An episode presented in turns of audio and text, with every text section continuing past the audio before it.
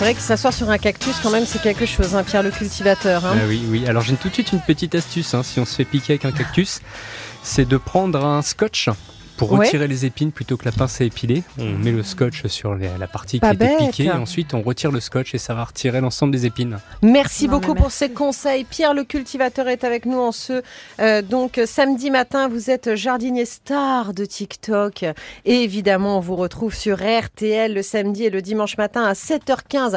Donc lui il est réveillé depuis un petit bout de temps. Angèle Ferremac, vous voyez c'est. Euh... pas je vous ai du taboulet. voilà. c'est un matinal. Votre dernier livre c'est Chouchouter ses plantes aux éditions Marabout. Euh, où est-ce qu'on trouve et on achète des plantes vertes au, au meilleur prix euh? Alors au meilleur prix, ça va être euh, bah, sur le Bon Coin, tout simplement, des sites d'achat euh, d'amis, euh, sur les marchés. Après, il y a en jardinerie, on peut avoir un peu partout, mais quand même, le troc, c'est le meilleur moyen d'avoir des plantes gratuites. moi, je serais jamais allé sur le Bon Coin pour, pour m'acheter une plante, c'est très étrange. Bah oui, mais les gens comme moi peuvent multiplier leurs plantes d'intérieur et ensuite les mettre en vente, ou alors ils vont se séparer de quelques plantes parce qu'on en a trop, et donc on peut la mettre en vente tout simplement sur, et, et en termes de prix, c'est intéressant? C'est plus intéressant de les acheter en jardinerie. Alors on a moins de choix quand même, hein, il faut l'avouer. Euh, et encore que, on peut trouver des plantes un peu plus rares. On a aussi Etsy où on peut trouver des plantes plus rares que sur le Bon Coin ou en jardinerie directement. Et oui, non, c'est vraiment une, une, bonne façon de faire. Mais c'est fou parce que pour moi, la plante euh, Angèle Ferremac, on l'a achetée en jardinerie, mais ça ne me venait même pas à l'esprit euh, de pouvoir acheter une plante par un autre biais. Hein, vous aussi? J'avais aucune idée non plus. Enfin, tout ce qui est vivant, on peut pas s'imaginer l'acheter sur des. Bah oui, et pourtant, pourtant, parce que le vrai problème de la jardinerie, c'est qu'on a toujours les mêmes plantes, qu'on fasse une jardinerie ou une autre, on va se retrouver avec les, les, mêmes choix, les mêmes possibilités. Et sur le bon coin, on peut trouver des petites pépites pas trop chères, donc euh, ça c'est plutôt cool. Comment je sais qu'une plante que j'achète est en bonne santé? Alors, faut regarder un peu l'état général. On va regarder les feuilles. Alors, souvent, on dit, il faut regarder s'il n'y a pas de parasites. Il n'y a pas de mm. présence de moucherons, de petites bêtes qui volent, de cochenilles directement, donc des petits amas blancs qui se mettent sur les tiges, sur les feuilles. C'est regarder l'état général de la plante. Vraiment, regarder s'il n'y a pas de taches sur les feuilles, des taches sur la tige. Et dans le doute, comme je dis toujours, il vaut mieux passer son chemin et acheter une autre plante ou alors aller dans une autre jardinerie, finalement, faire son achat. Je vais dire, c'est comme une huître, mais enfin, ça n'a rien à voir. Mais si, mais non, mais quand on doute, moi je dis toujours, quand il y a un doute, il n'y a pas de doute. Bah voilà, Angèle. Moi, j'ai entendu aussi qu'on pouvait les déraciner pour voir un peu l'état des racines. Moi, c'est ce que je fais. Alors, moi, c'est ce que je fais. On peut retirer effectivement la mode du pot pour regarder un peu s'il n'y a pas un chignon racinaire. Donc, si les racines ne commencent pas à tourner dans le pot. Sur elles-mêmes, d'accord, ok. Ah. Sinon, ça veut dire que la plante, elle est dans son pot depuis bien trop longtemps. Il va falloir la rempoter tout de suite. Ça peut être une problématique. Bon, après, si on a la main verte et si on a déjà l'habitude, en rentrant, on rempote quoi qu'il arrive sa plante verte. Mais oui, on peut le faire. Alors, c'est un peu mal vu quand même en jardinerie de faire ça.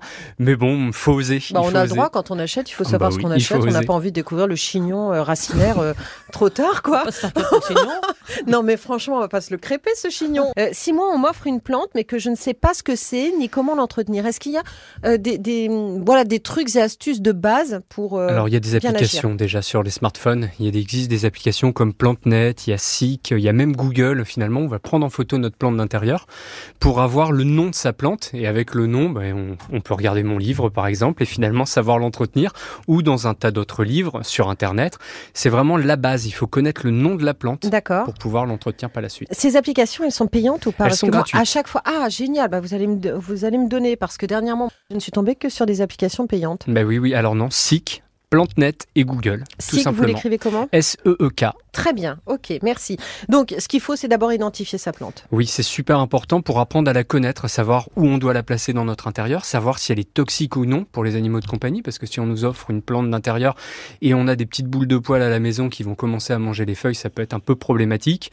Est-ce qu'une plante est sujette à un certain stress? Alors, quand on l'achète, oui, puisqu'elle va être dans un milieu un peu euh, parfait, elle va être dans une serre un peu chauffée, avec de l'humidité aussi, qui va être assez importante dans l'air, et on rentre à la maison avec sa plante et elle se retrouve dans un air ambiant un peu trop sec.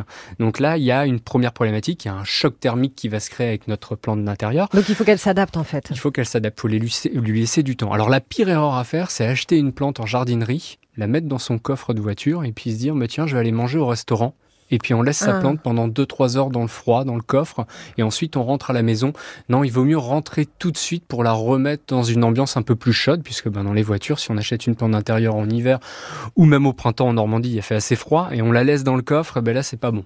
Et ensuite, on l'isole, sa plante. Une fois qu'on rentre chez soi, on va l'isoler. Alors pourquoi on fait ça? C'est déjà pour voir s'il n'y a pas de parasites, il n'y a pas de petites bêtes qui peuvent euh, enfin, faire une invasion sur nos entreplantes d'intérieur. Donc on va l'isoler pendant 3-4 semaines. Ça ne veut pas dire qu'on la met dans une pièce noire.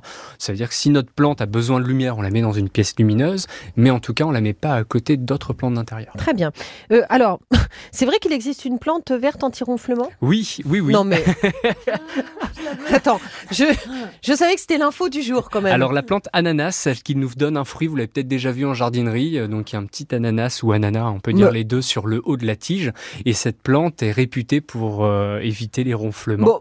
Bon, c'est une blague Non, non, c'est pas une blague, il y a des études qui ont été faites, alors je, je trouve que ça fonctionne pas vraiment, mais en tout cas il y a des études qui ont été faites. Votre épouse. Ça non, mais non, elle dit que ça fonctionne pas vraiment. Mais alors, mais ce qui est assez marrant, c'est qu'on peut mettre une plante dans sa chambre d'intérieur, ça c'est quand même aussi une idée reçue, hein, et la plante ananas euh, en fait partie.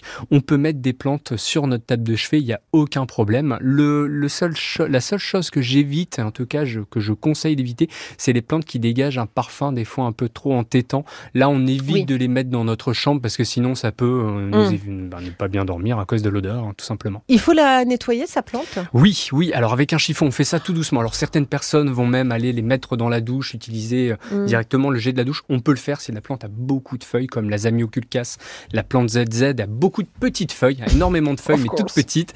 Et donc là, on va plutôt la doucher. Et ensuite, on essuie le recto et le verso de chaque feuille avec un, avec un coton tout simplement humide, si possible de l'eau non calcaire pour éviter les taches. Donc soit de l'eau de pluie, de l'eau déminéralisée. Parce que ça respire en fait, il faut ça le dire. respire, elle a besoin. une plante a besoin de faire de la photosynthèse pour se développer, donc elle a besoin de capter la lumière naturelle pour pouvoir se développer.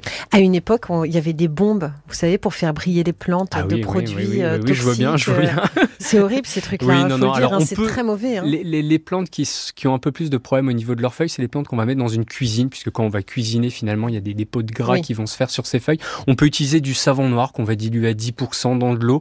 On peut utiliser l'intérieur d'une peau de banane ou même un fond de bière qu'on va encore diluer dans de l'eau pour nettoyer le recto et le verso de nos, nos feuilles.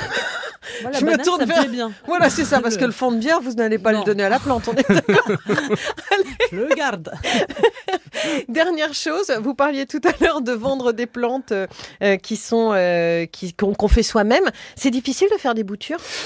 Alors, il y a certaines plantes qui sont plus faciles que d'autres. Le pothos, par exemple, c'est une plante très très facile d'entretien déjà. C'est vraiment une plante que moi je conseille pour l'ensemble des débutants. On peut la mettre un peu où on veut dans notre intérieur. Pièce lumineuse, pièce un peu plus sombre. Alors, bien entendu, on a une plante a besoin de lumière. On évite de la mettre dans une pièce sans fenêtre totalement. Le pothos a deux avantages. C'est que les feuilles vont s'enrouler quand on a besoin de l'arroser. Donc ça, c'est un premier indicateur. Et ensuite, elle se bouture très facilement. On coupe juste en dessous d'un nœud. Donc un nœud, c'est un départ de feuilles. On voit, il y a des petites racines aériennes qui sont présentes. On coupe juste en dessous avec un sécateur désinfecté. On met ça dans de l'eau et allez, en 3-4 semaines, on va avoir le développement de système Je trouve ça joli, moi. Je trouve ça trop joli.